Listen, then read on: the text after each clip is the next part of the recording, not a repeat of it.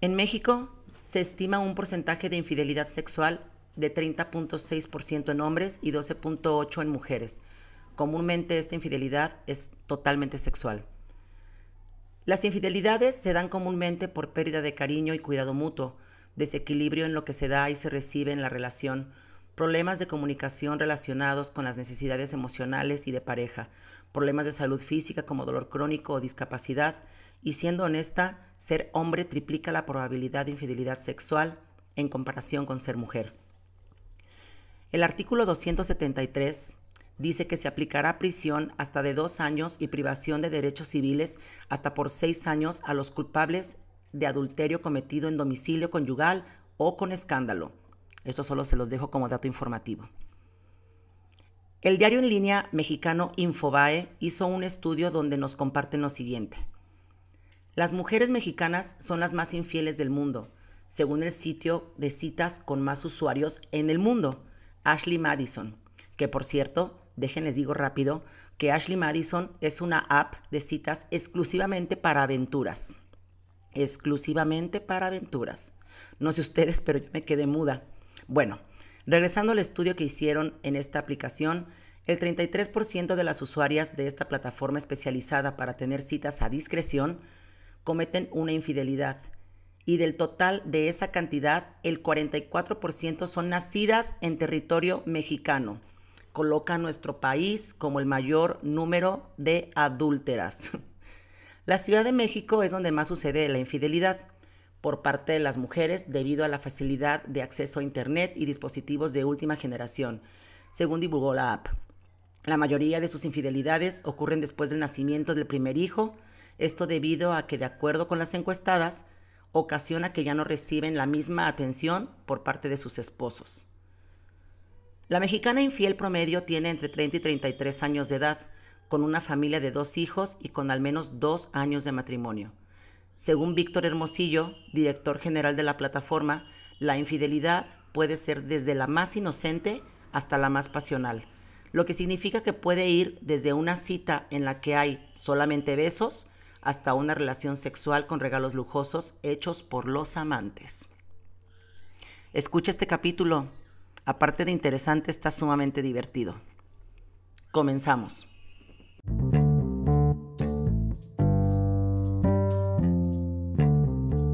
Hola a todos, hola a todos, muy buen día para todos los que nos escuchan. Bienvenidos una vez más a un capítulo de Orgánicamente. Adriana, ¿cómo estás?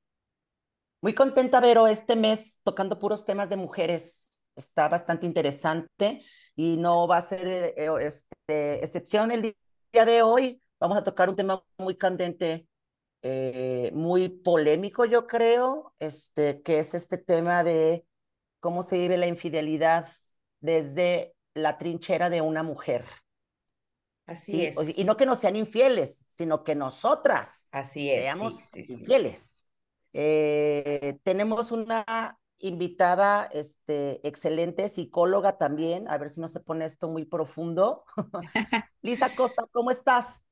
Muy bien, muchas gracias. Contenta por la invitación, por compartir hoy este espacio y este súper tema que yo digo que es de los más taquilleros. Taquilleros, taquilleros. Sí, como no. Mitos y realidades de la infidelidad femenina. Totalmente. A ver, amiga, vamos así como que rompiendo el hielo. ¿Tú has sido infiel en tu vida? La risa. ¿Me preguntas a mí? Claro que a Ah, me preguntas a mí, a mí. Ah, perdón, Sí, perdón, no, perdón. Es que dijiste nuestra- amiga y, nuestra y- invitada- y nuestra yo soy tu invitada, amiga, pero pensé que, Pues perdón, para especificar perdón, perdón. amiga invitada, si no aquí nos vamos a hacer bolas. No, la verdad es que no, este, no se me da, o sea, no, no, no es que haya posi- no haya posibilidades y no haya habido oportunidades, la verdad es que me causa mucho, mm, a ver, yo me manejo mucho como desde la congruencia, si hay algo que he trabajado mucho conmigo es esta parte de ser congruente, pues, entonces, eh, para mí el hecho de que alguien más me guste, o sea, si yo estoy en pareja y alguien más me guste, me dice muchas cosas, ¿sabes? Entonces yo lo que intento hacer más bien es como trabajarlo y llegado un momento es decidir mejor terminar la relación que, que, que poner el cuerno. De verdad no forma parte como de mi estructura. Eh, sin embargo, no puedo decir que no ha habido enamoramiento o sea, no sé si me, eh, o sea, ahorita vamos a explicar cómo esos rollos, pues, dentro de, o sea, estando yo en una relación, si ha habido enamoramiento o si ha habido como, si, si he estado emocionalmente apegada a otra persona o vinculada a otra persona, ¿sí me explico? O sea, eso sí ha ocurrido, no sé, o sea, la parte física es la que aclaro que no, que sí no he tenido como esa posibilidad, pues, o ese, ese sí, sí, no se me ha dado.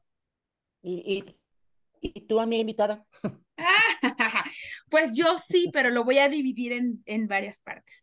Antes de terapia y después de terapia. O sea, antes de oh. terapia, cuando yo era muy joven, muy jovencita, claro. La semana pasada. No, hace como veintitantos años, tenía 14 años, yo creo. Eh, sí tuve mi primer novio y eh, de esos viajecitos que te hacen en la secundaria, tránganas, que me beso con otro chico. Entonces ya te imaginarás la infidelidad y súper inexperta, obvio, me cacharon, porque pues estaba súper inexperta, no sabía qué onda con el amor ni nada. Y me cacharon. Pero crecí viendo la infidelidad en casa como algo parte del amor.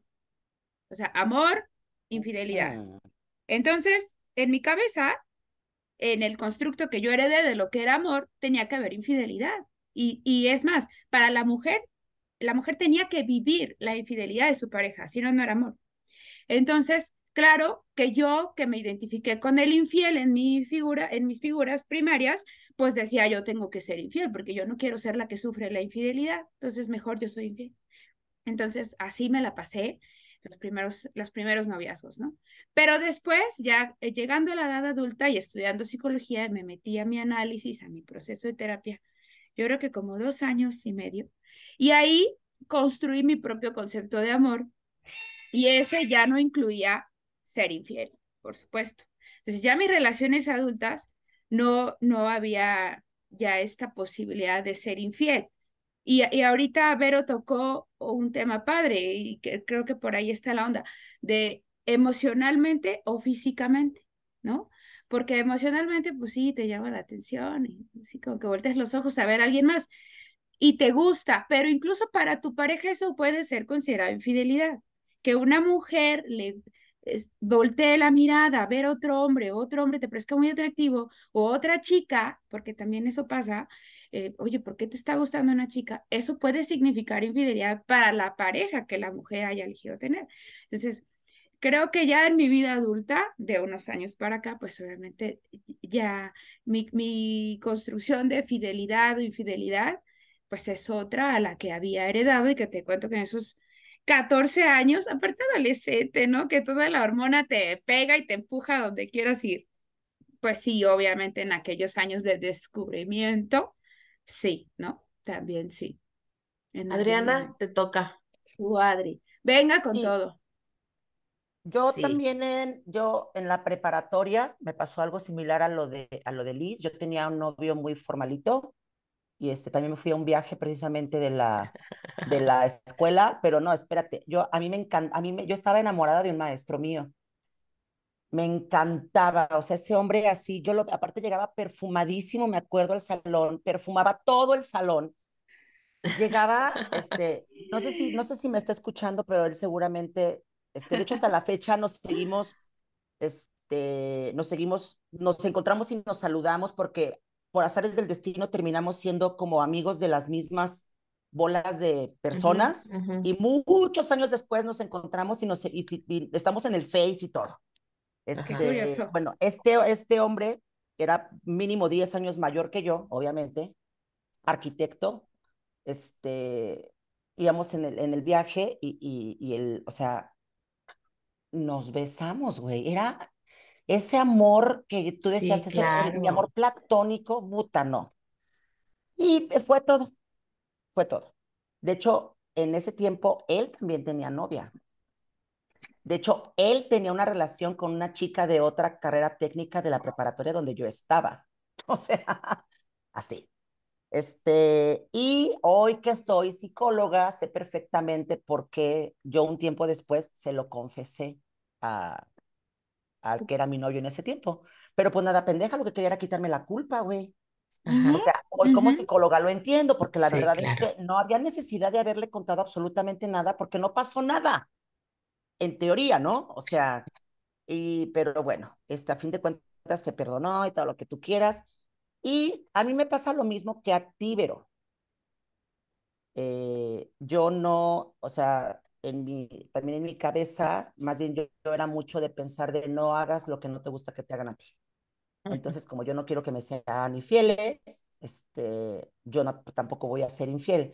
Pero sí hay este, em, este inicio, o sí ha, ha habido este inicio de involucrarme emocionalmente ya con una persona, empezarme, empezar a sentir algo, empezar a compartir algo. Y antes de ser infiel, lo super entrecomillo, lo termino al otro para empezar a andar con el otro. Pero para mí es una pre-infidelidad. Sí, claro, sí, sí, No sé si existe como término, pero sí.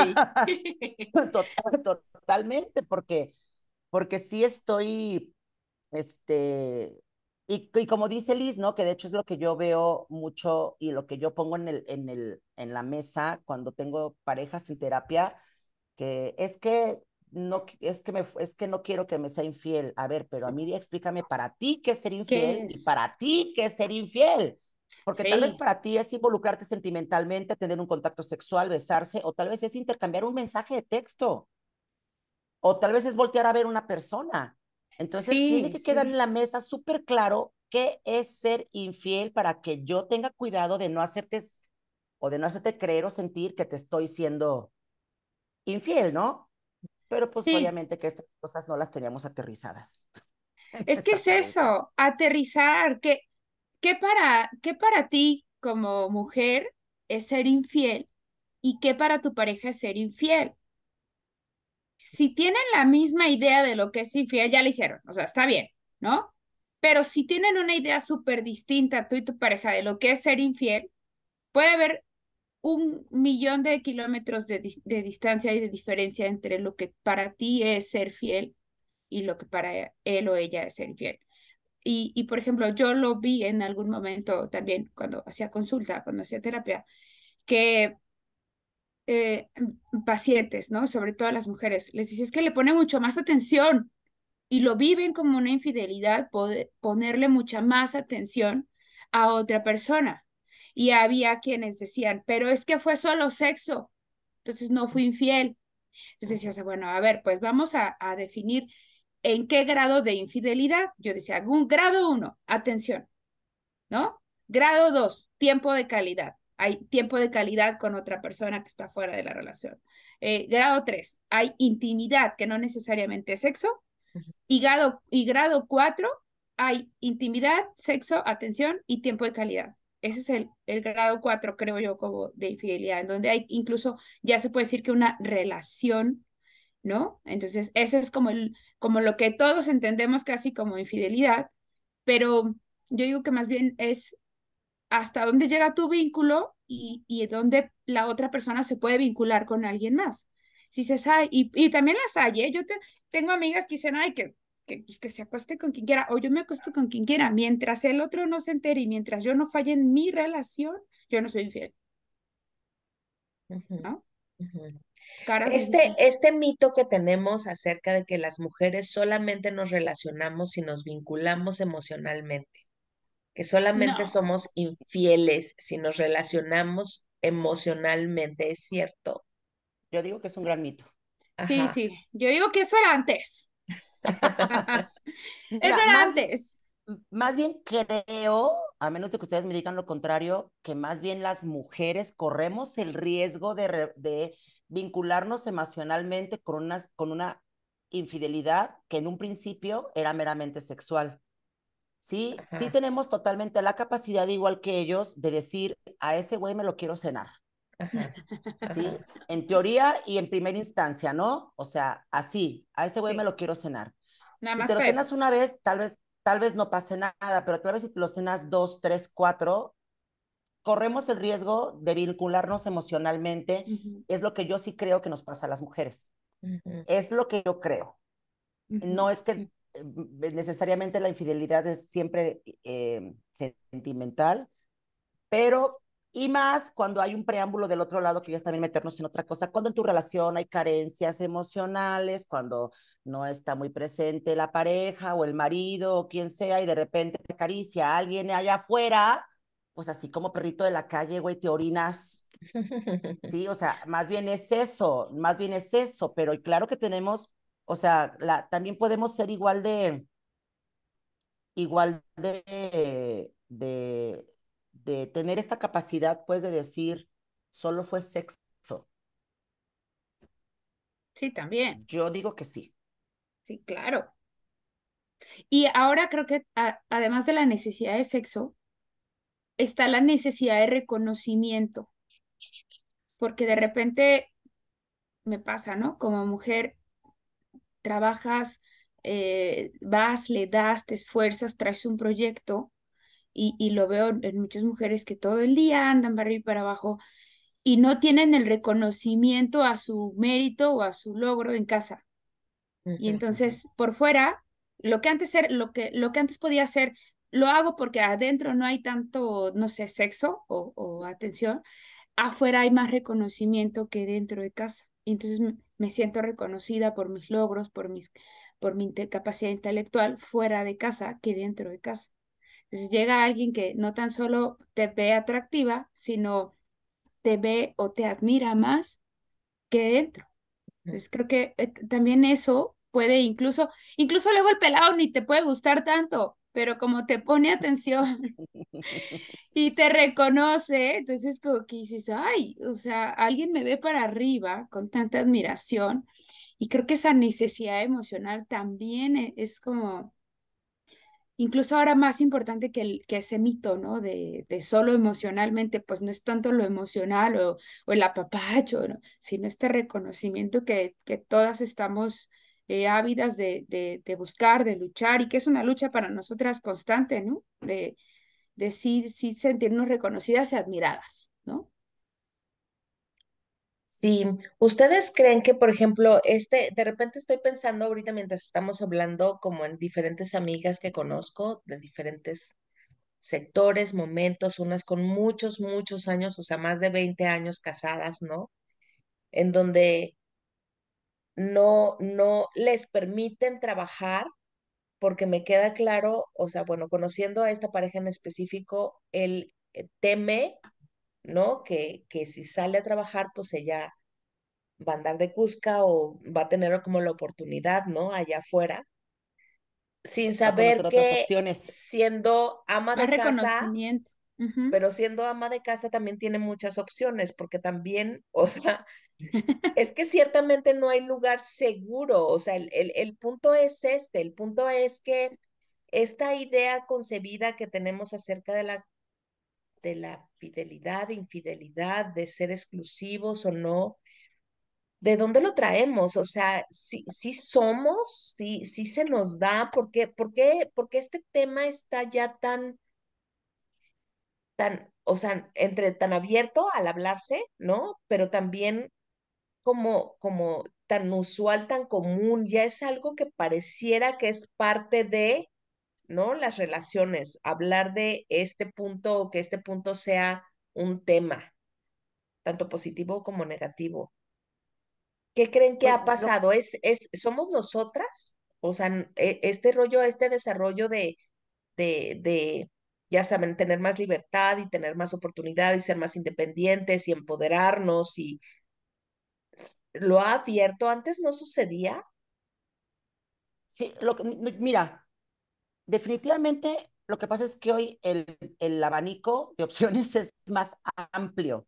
Yo sé que estando en casa, o sea, hoy en este momento, en la actualidad, hasta estando en casa puedes ser infiel. ¿Por qué? Porque está el maestro de fútbol de tu hijo, el de taekwondo, el instructor del gimnasio, las redes sociales, O sea, yo conozco, tengo por ahí más de una amiga que tuvieron alguna, algún que ver con el capitán del equipo de fútbol de sus hijos, ¿sí? O sea, este, esas de actividades de las tardes te las llevas, ¿no? Y yo con el que pone el gas, güey. O sea, con el que pone el gas. Ah, el que pone el gas. El que te lleva, o sea, son hombres que, llevan la, el agua. Por tu vida. Ajá. Antes, antes, antes, no, no había tantos hombres circulando a una mujer en casa. Y la mujer no salía a las clases de fútbol de los niños, güey, ni los llevaba al taekwondo. Sí, tenía ocho mocosos en la casa y se quedaba con los ocho mocosos en la casa y cuando mucho llegaba el de la leche y dejaba la leche afuera. Afuera. ¿Sí? Entonces, hoy definitivamente hay más contacto. Y sí, o sea, no es por espantarlos más a los hombres, más bien ahí les encargo que sean, que, que, que sean, pues más, mm, más, que, que, que le den su lugar y todo esto a las mujeres, porque hoy en día las mujeres estamos más expuestas precisamente a esto que dice Liz, ¿sí? A estar en más contacto con más hombres que nos reconocen, que llegamos y nos dicen, qué guapa te ves hoy, oye, ¿qué tienes? Esos ojitos es que algo, tú, algo tienes. A ver, ven, platícame, siéntate. Llegas al trabajo y te dicen, te traje un café, ¿sí? O sea, hoy, hoy estamos mucho más expuestas a que otros hombres puedan ver la, la mujer que somos.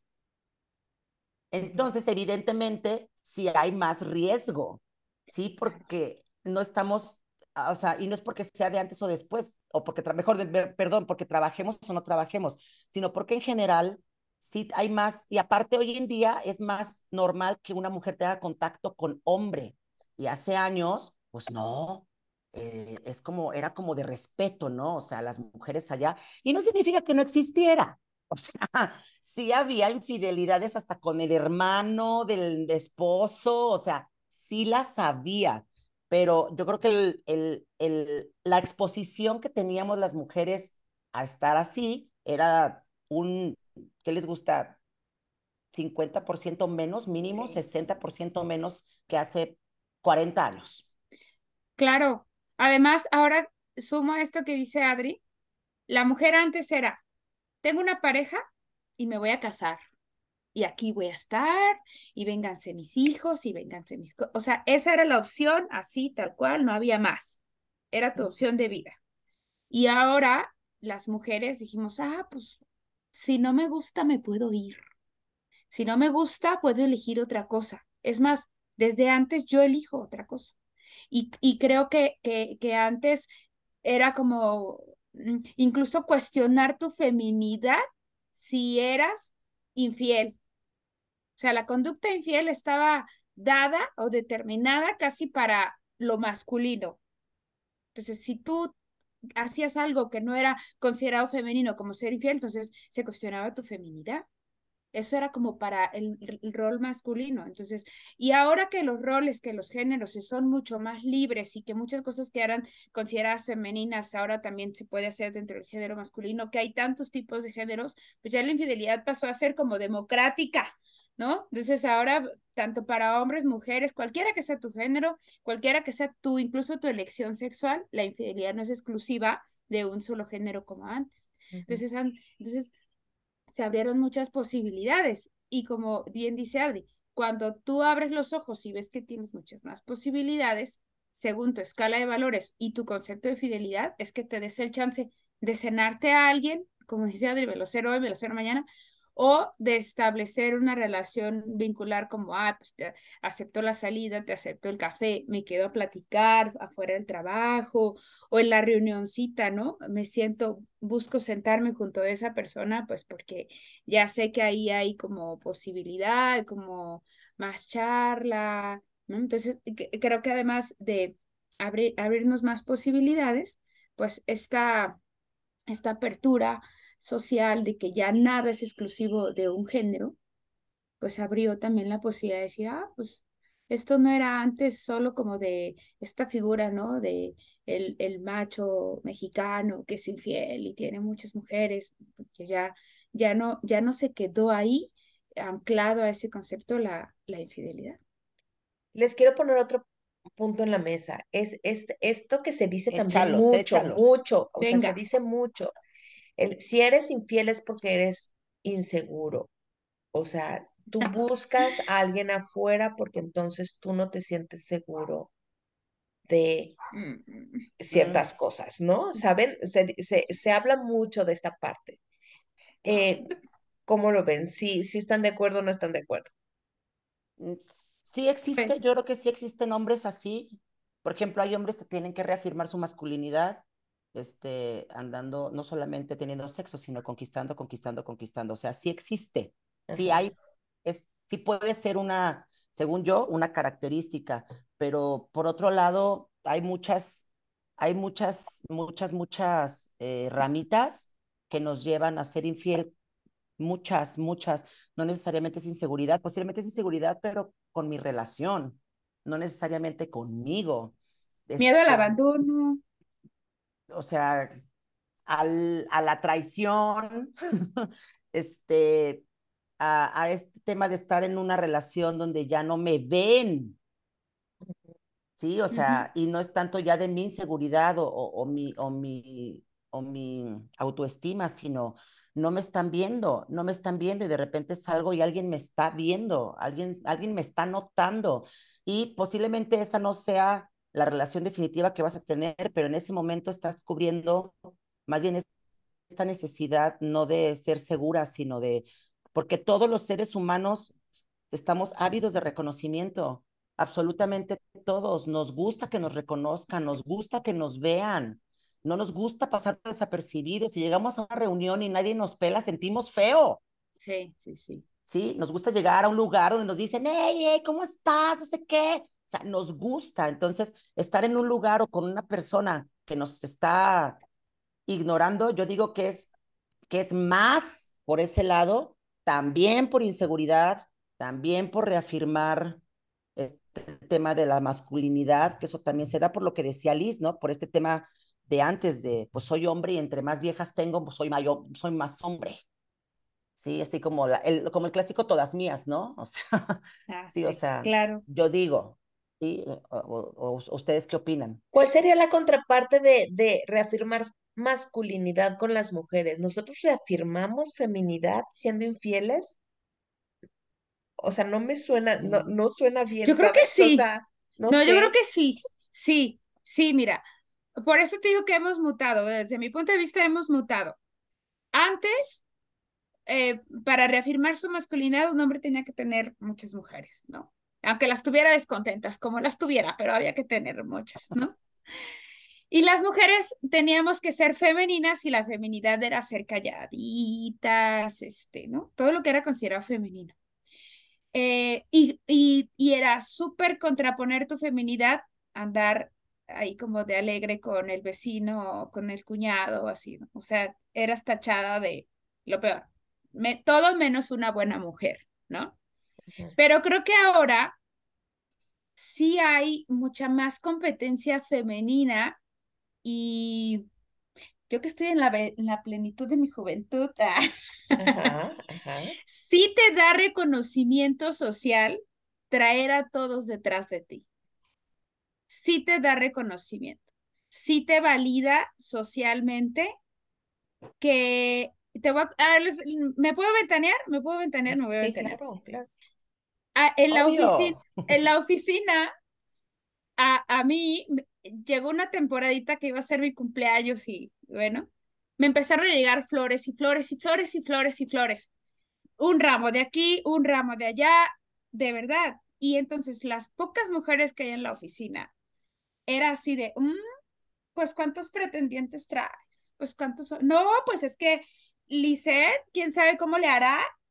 Y entonces, de verdad, muchas mujeres de la oficina que no habían volteado siquiera hablarme, o sea, siquiera reconocerme, ay, qué bonitos están tus lentes o ay, qué bonito tu tinte, comenzaron a hacerlo. Comenzaron a, a acercarse y fíjate, lo estoy viendo ahorita. Ah, estoy reflexionando aquí en el podcast. Comenzaron a acercarse a mí y a, hacerme plática. Eh, de hecho, ayer una llegó y, ay, a ti que te encanta el café. Que... Y yo, yo nunca había hablado con esta chica. O sea, muy pocas veces había hablado. Sí te da reconocimiento traer así como a muchos candidatos o sospecha de pretendientes, sí te da cierto reconocimiento. Entonces, mm, nos hemos vuelto también mucho más competitivas, nos hemos vuelto mucho más arriesgadas a atraer la atención de muchas otras formas, incluso mostrando mayor seguridad o siendo incluso más masculinas o incluso siendo más empoderadas. La ropa ha cambiado. Entonces, yo sí creo que si bien una persona cuya autoestima necesita validarse, sí lo puede usar como una herramienta. No todos, pero quien sí necesita validarse eh, y una mujer tal vez con una posición eh, directiva en alguna empresa o algo y que necesita validarse, sí lo puede ocupar como una herramienta. Sí, claro. Así de. Mira ya. Tip. Sí, cómprense flores, mándense flores todos los días. Es que sí, sí, de verdad. Y yo ahorita me quedé pensando así como, sí, sí es cierto. O sea, sí cambió la dinámica en tu trabajo con las mujeres. Pues eres vista como una mujer asediada, ¿no? O sea, y sí, sí, o sea, el, yo creo que lo, lo más primitivo, pues, como dice Adri, todos queremos ser admirados. Y si de repente ves a alguien en tu oficina que a través de las flores o de regalos te das cuenta que es admirada por más hombres, dices, ay, pues esta que está haciendo, o cómo le hace. Pero, pero todavía existe entre las mujeres este, este, ah, es, es, este tono de prejuicio de, de una mujer que es así, que es coqueta, que es que tiene a varios, no es bien vista. Todavía existe, ¿no? O sea, todavía hay mujeres que nos, o sea, de hecho vamos a hacer un programa de eso, ¿no, Adriana? Ya lo hemos, ya, ya lo hemos hablado de cómo somos duras las mujeres con las mujeres. Entre nosotras mismas. Entre nosotras, ¿no? Eh, y yo creo que en este tema también, o sea, puede haber mujeres que sí les llamen la atención que seas o que, o que pareciera, ¿no? Que tienes como varios pretendientes o que, o que, o que seas como ojo alegre, ¿no? Y que sepas que puedas atraer varias. pero siempre hay como ese grupito, creo, de mujeres que juzgan de manera muy fuerte, como desde la moral, ¿no? Desde estos prejuicios que todavía se siguen teniendo cuando se es así, ¿no? Sobre todo si, si tienes una pareja formal. O sea, todavía creo que se nos juzga fuertemente, o sea, en un hombre es esperado, pero en la mujer creo que todavía sí se nos juzga fuertemente si se atreven a vivirse así. Cosa que yo creo que nos debe de importar también como, como lo que el viento a Juárez. o sea, a, mí, no me ha pasado, pero si nos pasa, de quien sea, quien te juzgue por, por tener varios pretendientes, ya no pasemos a la infidelidad, ¿no? Pero la presunción de infidelidad porque tienes varios pretendientes. Y ahí está la, el punto. Entonces, se presume infidelidad porque tienes varios pretendientes y una pareja formal o solo varios pretendientes, se presume que hay más riesgo de infidelidad y entonces eso a la sociedad quien sea le puede parecer escandaloso y te puede juzgar. Creo que esas son de las cosas que nos deben de comenzar a importar muy poco, porque regreso al inicio. Pues si tú tienes una pareja y a tu pareja no le importa que te estén mandando flores, al contrario, lo hace sentir como, mira, mi pareja, pero es mía, yo la tengo, se siente seguro de tu vínculo, pues no le va a importar. Y es más, si no tienes una pareja, pues que menos te debe de importar, ¿no? Que traigas varios pretendientes. Si tu pareja es insegura y a tu pareja sí le genera conflicto que te manden flores o que alguien más te esté poniendo atención, ah, bueno, pues eso ya corresponde a, a, la pareja porque incluso puede ser visto como una infidelidad, ¿no? Como, ay, estás dando pie a que alguien más te mande un regalo, unas flores, pues bueno, dices, ay, sí, me puedo entender. Pero yo creo que el ser juzgadas eh, son de las cosas que nos deben hacer lo que el viento a Juárez, ¿no? Porque... Sí, estoy de acuerdo, sin embargo, sí existe. O sea, sin embargo, sí hay, pues, o sea, sí hay de hombres y mujeres. Estoy de acuerdo con Liz, pero sí existe y existe yo digo que existe por dos factores. Uno, por este tema puritano moral, de esto no se debe de hacer, y el otro es por enojo. porque tal vez está de hacer lo mismo que tú haces y pues no lo puede hacer o no, lo, o no se anima a hacerlo. Entonces te ve y dice, hija, tu chingada madre, o sea, ¿cómo es posible que tú sí estés haciendo algo que a mí me encantaría hacer porque yo a este hijo de su madre no lo soporto? Sí, o sea, entonces va desde ese punto y desde el otro lado, ¿no? Desde, es que Vela está casada, qué ejemplo, aparte si, hay hijos, es esta, esta frase terrible de qué ejemplo le va a poner a sus hijos, qué están viendo los hijos para que esta mujer haga Mm. estas cosas, ¿no? Y la decepción de los padres, y, o sea, viene como entintado de muchas cosas. Oye, pero acaba, ahorita dijiste una frase muy padre que yo quiero que las dos me expliquen. Dijiste, estás dando pie Ajá. a que te pretendan. O sea, Sí, estás abriendo la ¿cómo es eso, güey? ¿Cómo Sí, quedamos yo, yo, pie? yo quiero Sí, comentar algo ¿cómo al quedamos respecto. pie? ¿Qué es eso? yo quiero comentar algo al respecto. Tengo, tengo una amiga, y de hecho yo también me considero como muy en ese, en ese, como en ese bando, si podemos así como clasificar l- l- l- l- la manera diferente en cómo somos. Tengo una amiga que ella naturalmente es muy coqueta. ¿sabes? O sea, es coqueta, ella es alegre, es coqueta, le encanta bailar, es sensual, se viste sensual. O sea, ella es así, ¿sabes? Entonces, ¿a dónde vamos?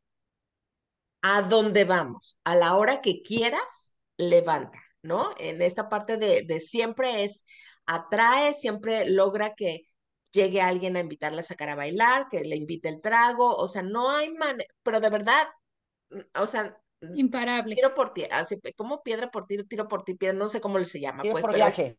ajá, tiro por viaje. ¿no? O sea, es, y a mí, obviamente, me encanta salir con ella porque me toca. Donde llega ella, donde llega ella, comen todas. Forzo- forzosamente, exactamente. Galán para todas. Ajá, esa- exactamente. Entonces, este, o sea, y, y aparte es divertida, pues, y demás, ¿no? Entonces, pero la idea que se tiene afuera cuando nadie la conoce, o sea, cuando todavía no la conocen, a ver, bueno, no, antes. El punto es que ella es muy así, ¿sabes? Pero no se va con nadie. Ajá. Nunca, o sea, nunca en la vida la he visto que se vaya con alguien. Nunca, ¿sabes? Y entonces, generalmente es vista una mujer así, como que si ya le entró, o sea, si abre la puerta o como, ¿cómo es esta frasecita? Si das pie, Ya, le tienes que entrar. o sea, es todo, ¿no? O sea, es como hilo No. de media, o sea, te vas como con todo, ¿no? Y la verdad es que no. O No, sea, no, esta característica como muy femenina, muy de nosotros, de coquetear, de sonreír, de ver a alguien que nos gusta y tratar de atraerlo, o sea, como este jueguito, pues, que hay, ¿no? De seducción y que es padre, güey, no, no significa que tienes que llegar a todo siempre, a menos que quieras, ¿no? O sea, o sea, hay como muchas circunstancias, pues, pero de verdad es algo que, que, que hemos hasta comentado en el grupo porque le decimos es que, o sea, es algo que nos llama mucho la atención, sobre todo de mujeres que llegan y nos preguntan, oye, ¿y esa amiga qué? ¿No? Y, y si es con esa connotación de, güey, esta es un ojo alegre que se va con todo mundo. Y la verdad es que no. O sea, no, nada más es el jueguito, ¿sabes? El, el gusto por y la energía que da el saberse, pues, atractiva y que todavía levanta, ¿no? Además, igual es su personalidad. Totalmente, O sea, no tiene, no tiene deliberadamente la intención de andar conquistando, pero es su personalidad y ella Claro. sí es alegre y es sensual. Sabemos que hay gente mucho más sensual y mucho más sexual, que no es precisamente lo mismo ser sensual que ser sexual. Entonces, pues sí es su personalidad. En, es- en esta sociedad, ser así puede ser vista como que da pie. ¿no? Ahora, la galantería en, en, eh, en, en en una... hombres. Ajá, sí, Ajá. o sea, puede ser súper bien visto en un hombre y en una mujer puede ser visto de manera distinta. Y entonces ahí es, ella está dando pie, justo a eso me refería, a, a que, a que cómo está visto dar pie, qué es dar pie, incluso dar pie puede ser tú misma, o hacerle plática a la gente, pues porque quieres platicar, o sea, estás parada en un lugar esperando, no sé, a que llegue el médico y haces plática con la persona de junto, bueno, solo estás haciendo plática, no le estás dando pie a, a nada más, a ninguna relación de infidelidad, solo estás platicando. Entonces también a veces es esa cerradez, ¿no? De, eh, no puedes hacer nada más porque das pie, ¿no? Bueno, yo puedo comportarme como yo quiera. Eh, yo soy responsable de lo que yo hago. Lo que el otro interpreta es su responsabilidad, no mía. Pues sí, pero estás hablando como si todas las personas tuvieran esta capacidad de, de decir, yo me responsabilizo de lo que estoy este, sintiendo y desafortunadamente no. es así. Yo afortunadamente, porque yo, yo, yo soy una persona sumamente, yo tengo una pareja, yo no sé si llamarlo seguro de él, seguro de mí, pero yo soy muy abrazadora, muy abrazadora. O sea, yo veo a alguien y no nomás lo saludo de así de besito, yo siempre tengo que estar como toqueteando, abrazando. A todos los hombres que les tengo ya cariño y que les tengo, que son mis amigos, o les digo cariño, así les digo, cariño, bueno, ay, cariño, ¿cómo estás? Les digo mi vida, les digo mi amor, o sea, así. Y él me escucha, ¿eh? Que me digo, mi amor, ¿cómo estás? Abrazo a papacho. Y afortunadamente o sea, eso es dar pie, ¿estás de acuerdo? Claro. O sea, sí, sería verse como, como, ¿cómo? ¿Cómo que tu amor? ¿Cómo que cariño? ¿Qué te pasa? O sea, ¿cómo, cómo, cómo pendeja si tu amor soy yo? Sí, este. y, y, y no. O sea, afortunadamente estoy con una persona que no tiene ningún problema con eso porque no sería yo. O sea, yo llegar con alguien y decirle, ¿qué tal? Buenas tardes. O sea, no soy yo definitivamente, sí, o sea, no soy yo, yo soy muy, muy apapachadora y posiblemente podría verse, nunca, nunca he sabido, pero seguramente muchas personas que me ven actuando de esa manera han de decir, ay, con esta. O sea, qué poco respeto le tiene a su pareja, o, o, o, puede dar pie a malos entendidos, o, o no sé. Que también por el otro lado existe esta galantería que dices, Liz, de los hombres, hay hombres muy amables, muy caballerosos y que las muchas chicas te confunden también. Ajá, también. Sí, o sea, ay, sí, me está tirando el pedo, fue muy amable, me trajo esto, y tú, güey, o sea, nomás su mamá lo enseñó a ser súper amable y súper educado, mujer, o sea, Le educaron no te está tirando el pedo. Sí, o sea, no es, un, no es un patán como todos los que te has cruzado toda tu vida y no por eso te está tirando el pedo, porque es esto de dar pie, no sé, dar pie a algo, pero pues son como, como, pues es lo que dijiste, o sea, más bien tú estás entendiendo las cosas de otra, pues de otra manera, porque no es, no es así. Y yo digo mucho que esto también va muy, muy, muy, muy agarrado cuando entre mujeres nos estamos acabando de esta manera, es porque estamos muy limitadas porque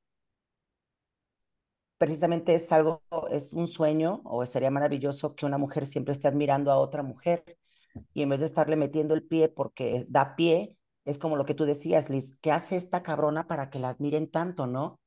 O sea, o qué, o, o, cómo se comporta, o qué les dice para que le lleguen tantas flores. O sea, a ver, la voy a observar, voy a ver qué está haciendo ella que no estoy haciendo yo. Mira, es así, mira, se ríe mucho, mira, es este, muy inteligente, o, o no sé, no sé, este, en vez de decir, pinche vieja puta. Ay, ay, ay. No, pero es que es bien, es bien distinto cuando, cuando lo hace una, yo creo que yo, en mi caso, y, y, lo veo con amigas, es bien distinto ver a una amiga con la intención de sí dar pie, porque anda buscando algo, a cuando es sin intención, sin dar pie. Somos a veces tan sutiles como un rayo. O sea, cuando sí quieres algo, sí, lo, sí se nota que quieres algo. O sea, no, no nada más es, ay, así es ella y es su personalidad. Yo creo que sí es bien evidente cuando... Sí, cuando, sí. el comportamiento físico, o sea, el, el, el, el, lenguaje físico es cañón y yo lo veo cuando veo personas ahí en el gimnasio, por ejemplo, que están platicando y digo, la gente no me está viendo, pero ya saben, este comportamiento de, de que así, que la cabecita así de, ay, y luego así la manita que los empujan así con, en el hombro y, y se hacen como, se retuercen así como, eso sí es, se nota, se nota Claro. que, que le está tirando el pedo y no necesariamente está coqueteando. Sí, o sea, es así, o sea, y esa risita es muy diferente, o sea, el, el, el lenguaje corporal es, es impresionante y no necesariamente es porque seas coqueta o sexosa o, o toquetona o abrazada, sino de verdad se ve porque se retuercen, o sea, sí se ve Incluso diferente. física, o sea, bueno, yo me doy cuenta, aquí también las psicólogas, ¿no? Pero eh, eh, cualquier persona que nos pueda estar escuchando, que observas el comportamiento de personas que ya conocen, tu pareja o eso, en su movimiento corporal, tú te puedes dar cuenta qué sensación de atracción o de no atracción siente hacia una persona. Y yo me he dado cuenta de infidelidades en mi pareja por su comportamiento corporal hacia otra persona. Entonces, la infidelidad, y mira, el cuerpo no miente. Entonces, todas las infidelidades, afectos, gusto, este, todo lo puedes, casi todo se puede empezar a notar con tu comportamiento corporal. Sí, yo diría, yo diría, güey, neta, no tienes que revisar su celular. Solo No, observa a tu hombre. O sea, neta, solo observa a tu hombre. Neta, se nota. Obsérvate tú, o sea, si tú estás siendo infiel y no quieres que se note, controla tu cuerpecito, reina.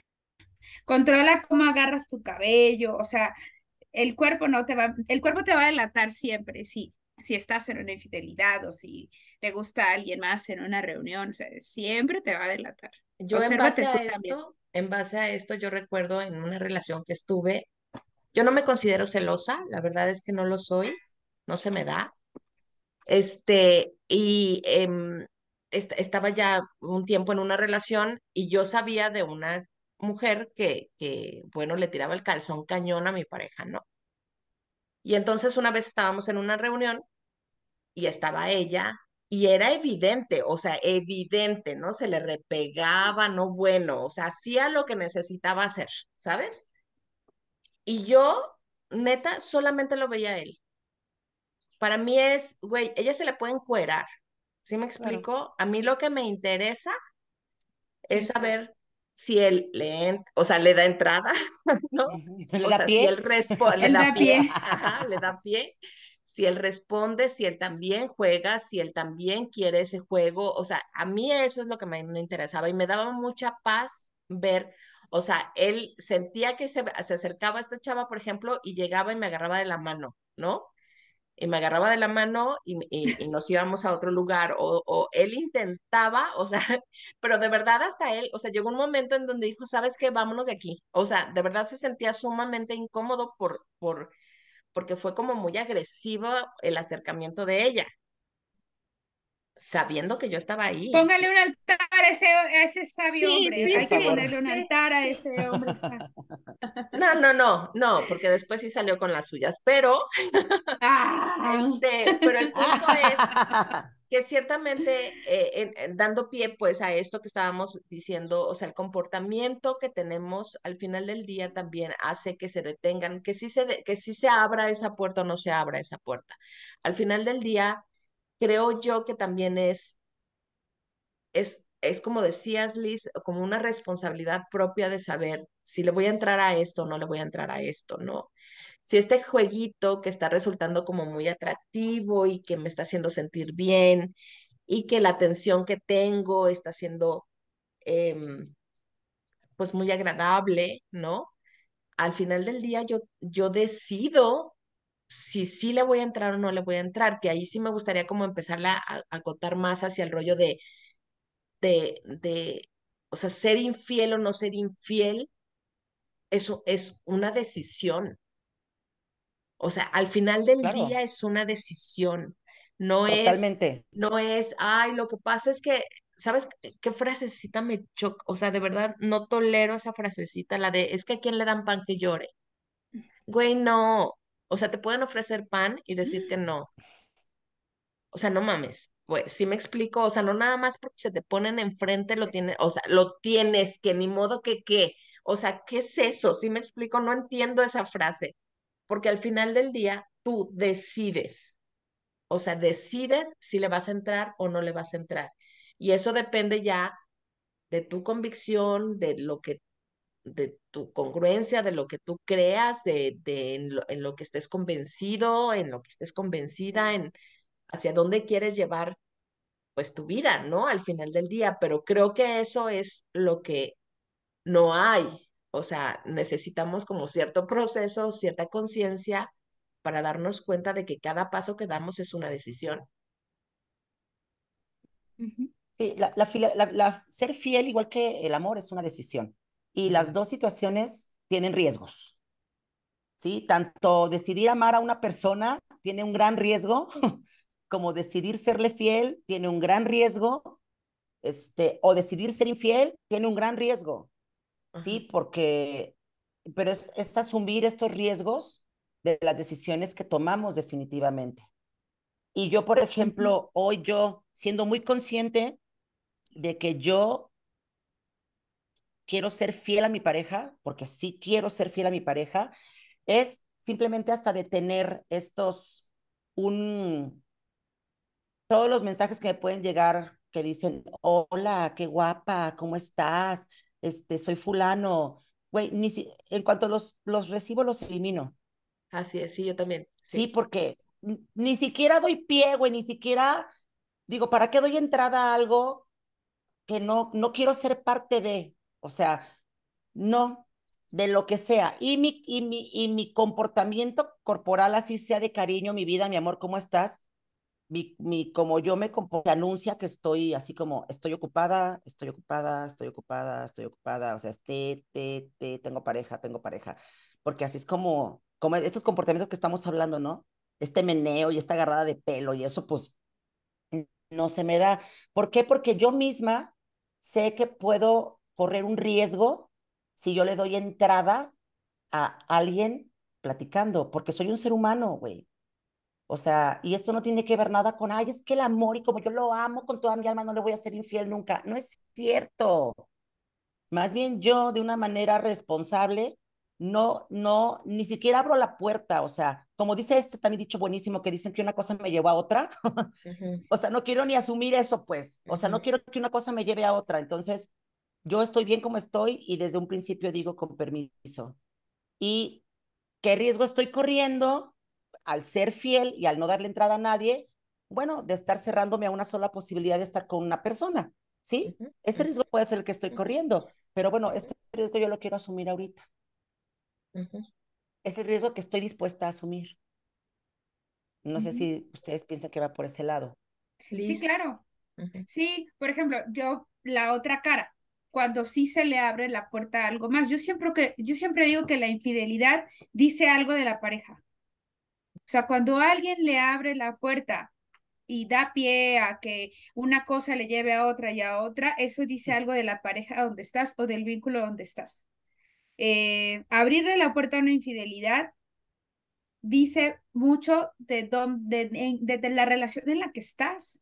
O sea, ¿qué está pasando dentro de esa relación que le abres la puerta a un tercero? ¿Qué hay dentro que necesitas que entre un tercero?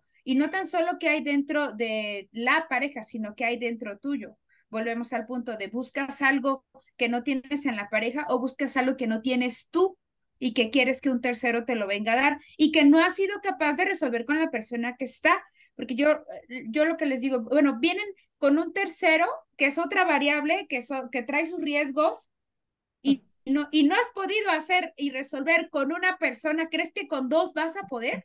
o sea, o sea, es una complicación más. Espérate, mejor primero resuelve lo que hay dentro y si ves que no hay solución, bueno, cierras y te vas con la otra porque vas a llegar con otra pareja y va a, va a pasar exactamente, exactamente lo mismo. Entonces, no abrir la puerta es un, es un riesgo, como bien dice Adriana, vivir de manera fiel o monogámica es un riesgo, pero vivir eh, en la infidelidad también es un riesgo, sin duda. Incluso deja tú que el riesgo sea que te quedes solo, como el perro de las dos tortas. El riesgo es que al brincar de persona en persona, no soluciones lo que hay contigo. Entonces te entretiene, la infidelidad puede entretener a, a cualquier persona en todo, menos en lo que hay que entretenerse, que es uno mismo. Son distractores. Es como si en lugar de pensar en ti y en reflexionar qué quieres, cuáles son tus anhelos, qué te falta, ay, como no quiero pensar en mí, me entretengo en otra persona. Y luego en una segunda persona, ¿no? Y luego, y así, yo, también cuando veo parejas y, o amistades que, que tienen tantas, porque, porque también las hay, ¿eh? O sea, yo tengo una amiga que quiere mucho, mucho, mucho, amiga, si me estás escuchando no es contra ti, pero ella, ella siempre traiga, dice ella, que siempre trae ganado. O sea, ella sí, le, ella, ella tiene puertas, ventanas, recovecos abiertos. y es válido, ¿eh? a mí me encanta, ella es una excelente mujer. Pero ella ha decidido vivir así. Entonces tiene sus puertecitas abiertas y sus ventanitas abiertas y tiene ganado. y, y, ella sí le dice, tengo mi ganado. Y entonces pues yo siempre digo, amiga, ¿y, ¿y por qué te entretienes tanto en tantas personas y mejor no te entretienes en ti? O sea, ¿por qué no? ¿Por qué no estás contigo, no? Bueno, pero es un riesgo que ella ha querido asumir también, ¿no? Vivir así. Está bien. Sí, y pienso, o sea, de pronto recuerdo como a dos personas también que conozco. Una de ellas, eh, casado, él, es varón, o sea, casado, ya tiene muchos, muchos años casado, pero su feeling, su rollo es como ser swinger, ¿sabes? Y lo ha hablado con su pareja o lo habló en su tiempo con su pareja y su pareja, bueno, o sea, casi se divorcia, ya sabes, porque porque cómo es posible que te gusten esas cosas y ya sabes, así como, o sea, no, no hay manera. Y entonces él ha optado por tener parejas swinger, ¿no? Y entonces vive una vida swinger con otra persona y tiene su pareja formal, ¿no? Porque esa pareja formal pues no le quiere entrar a este rollo. Y entonces eh, eh, se me figura que es así como seguir en el closet, si me explico, así como, como, como estar escondida esa parte de ti que sabe que ahí está y que tú podrías vivir felizmente con una pareja swinger, pero que decides no por mil cosas, que por los hijos, que por lo que quieras, ¿no?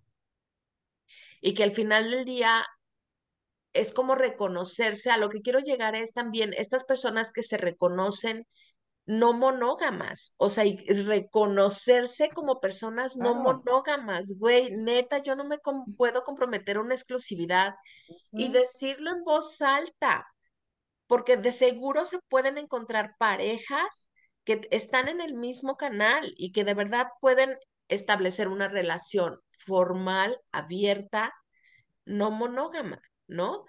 Y, de hecho tuvimos un problema, ajá, tuvimos un programa, de hecho, sobre este tema, ¿no? Sobre las relaciones no monógamas. Pero ser como congruente y decirse y saberse y reconocerse y aceptarse como una persona que no, que no, no, no le va a entrar a este juego porque realmente no lo va a hacer, o sea, no, no está en su ADN, ¿no? No está en su forma. Por lo que quieras, que el papá, que la mamá, que ausencias, que lo que quieran, ¿no? Que se pueden trabajar y lo que sea. Pero que sí se reconozcan como personas que no son monógamas. Y de pronto recuerdo a una amiga que quiero muchísimo, que está ya tan, ya no cree en el amor, ya no cree que sea posible, no cree en esto, ¿sabes? Ya, ya le ha, le ha pasado tanto, ¿sabes? La han engañado tanto, la han o sea, ha pasado por tanto que ahora ya decidió ella ser la cabrona, ¿no? y entonces ella es la que de verdad le entra a cualquier relación, ¿no? Sin una lágrima, sin un, o sea, no se vincula, no, y de verdad la veo, o sea, sí lo logra, ¿sabes? Y, y va uno se va, se regresa, no va, o sea, y, y ella ya no le importa porque ya no espera nada en relación a tener, o sea, en, en, en, el hecho de tener una relación como formal o exclusiva, porque ya no cree que eso sea posible. O sea, no cree, de verdad ya no, no cree que eso sea posible. ¿Sabes? Entonces pienso como en todas estas variables que te pueden llevar a tomar decisiones como esta. Es que esa es la otra cara de la moneda, ¿no? De la infidelidad, la huella que deja. Ajá. O sea, toda infidelidad, ya sea que la que tú ejerzas esa infidelidad, que tú decidas ser infiel o que te hayan sido infiel, siempre deja una huella. Porque la infidelidad, sea cual sean tus lineamientos, incluso una pareja swinger puede tener una infidelidad. Sí, Dices, ay, eh, ¿cómo? Sí, O sea, como si ya acordaron ser swinger. No, no, no, Ujú. es que eh, es- cada pareja debe hacer un contrato según sus lineamientos de qué es infidelidad o fidelidad para ellos.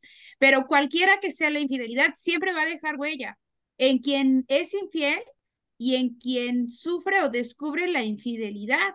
Y una de las huellas más claras y que si nos han sido infieles, este, a mí sí me han sido infiel muchas veces y que si no lo hubiera trabajado en terapia estuviera como tu amiga escondida en un rincón, a- a- así atesorando mis sentimientos para que nadie más los vuelva a tocar y, y a dañar.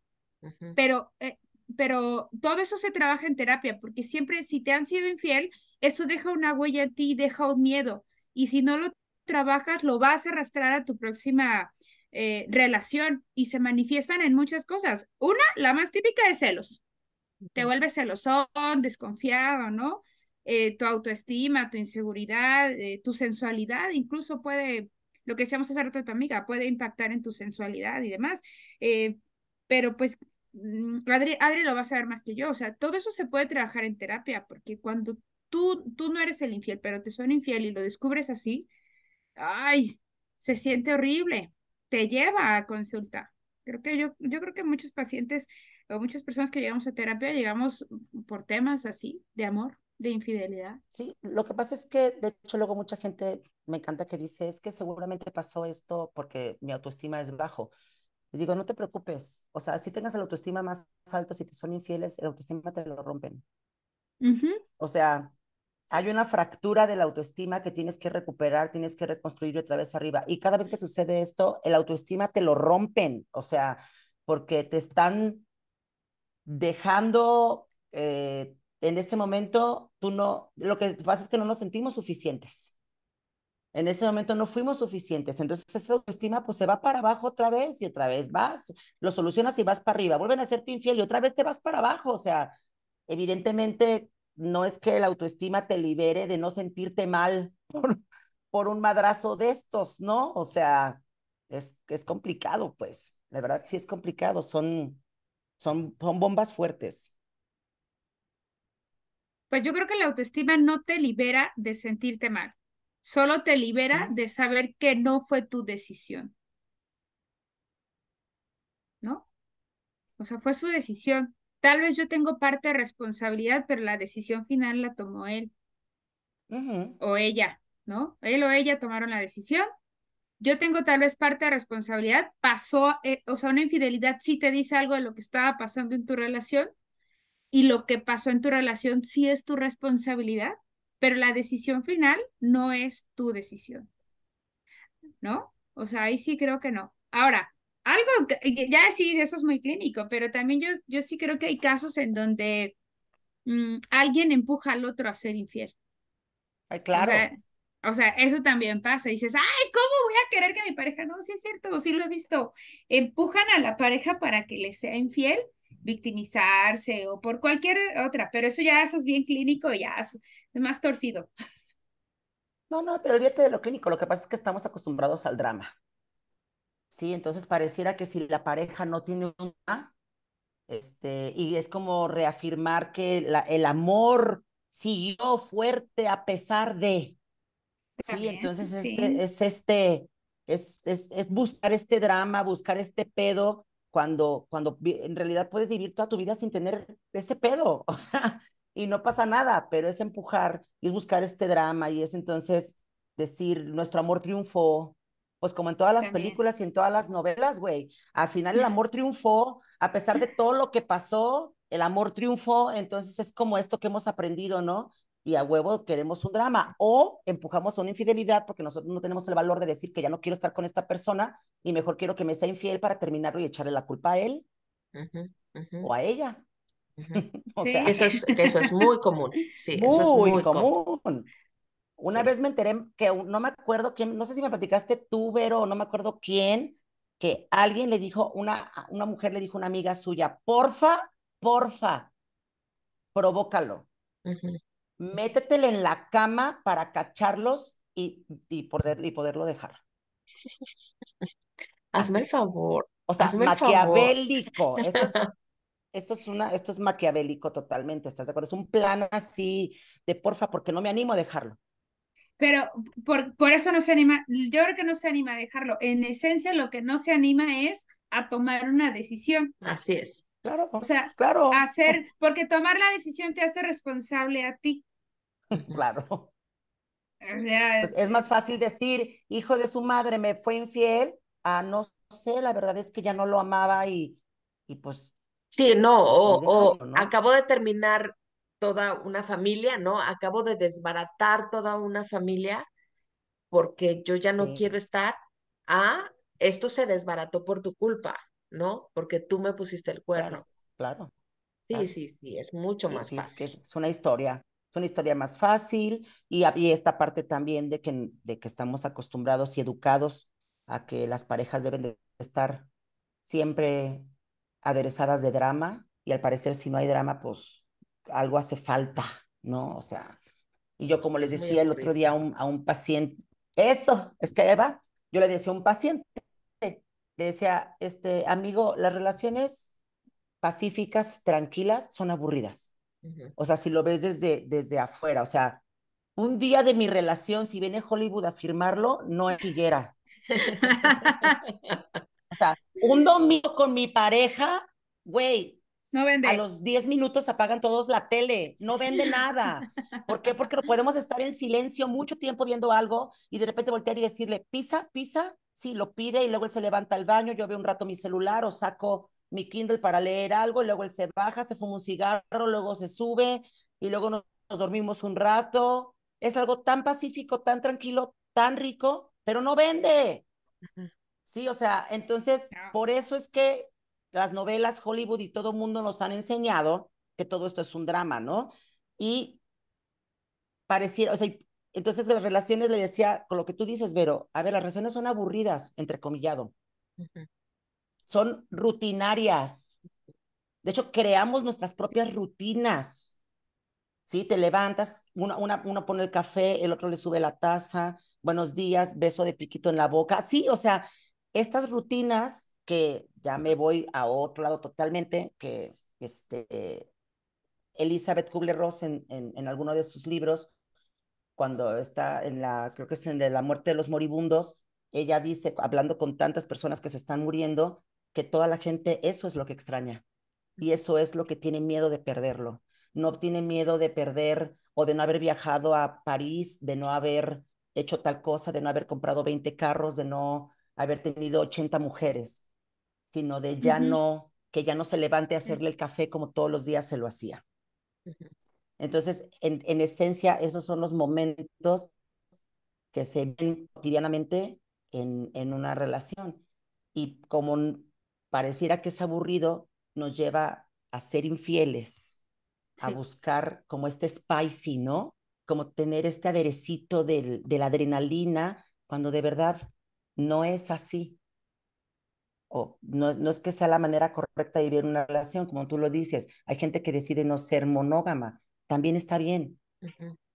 También está bien, porque te vas a encontrar en ese camino con gente así, claro. Y, tú sabes que eh, ya tuvimos un programa de, de, de, de swingers, ya tuvimos un de la, de la monogamia, y en realidad es un mundo underground que sí existe. Sí, existe. Sí hay. Y yo creo que hay más de lo que se ve. Sí, definitivamente. como nos han enseñado, la relación es así, monogámica y debes de permitir, y entonces así, así, así, así, no nos cuestionamos nada, ni cómo queremos vivir, ni qué es la fidelidad para nosotros o qué es la infidelidad. No nos cuestionamos nada, no nos hacemos nuestro propio estilo de relación. Y, y mira, ahorita que hablaba Adri, yo me acuerdo de un caso, eh, eh alguna vez me dio un paciente eh, con la vida perfecta, de verdad, así, de novela, de fotografía de revista Hola, así. La vida perfecta, los dos profesionistas, super profesiones, el estudio en el extranjero, o sea, guau, guapísimos los dos, hermosos físicamente, muy buenas personas, muy humanos, también en ciencias de la salud. Y a alguno en la pareja se le ocurrió decir, ay, como que esto está muy tranquilo, vamos a ponerle emoción y se metieron a una infidelidad, uno de ellos. Y entonces ahora sí la vida era intensa y locura y efectivamente se cumplió el rol de a pesar de todo, a pesar de lo que hemos vivido, aquí estamos. Y ahí están, ¿eh? O sea, pero yo siempre les digo, esa infidelidad llegó a salvar su relación. Y entonces ellos me decían, ah, estás loca. La salvó. O sea, ¿qué más se tienen que demostrar de ahora en adelante para que ustedes sepan que, que, que se quieren? ¿Qué más se quieren demostrar? ¿No?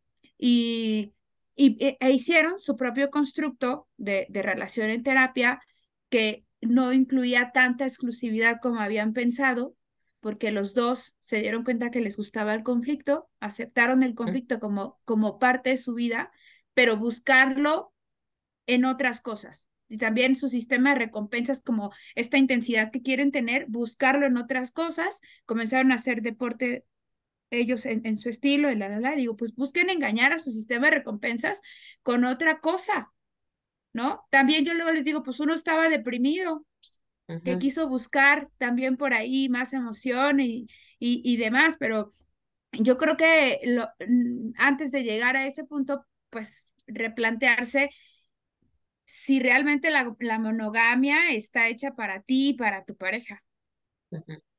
Pero hay que hablarlo. Yo, mira, al, ustedes han rentado, rentado casa, eh, renta, eh, comprado un coche. Siempre hacemos contratos antes, ¿no? y no te atreverías a comprar un coche si no te dan un contrato. Bueno, pues en las relaciones funciona igual. ¿No? Hay que hacer contratos.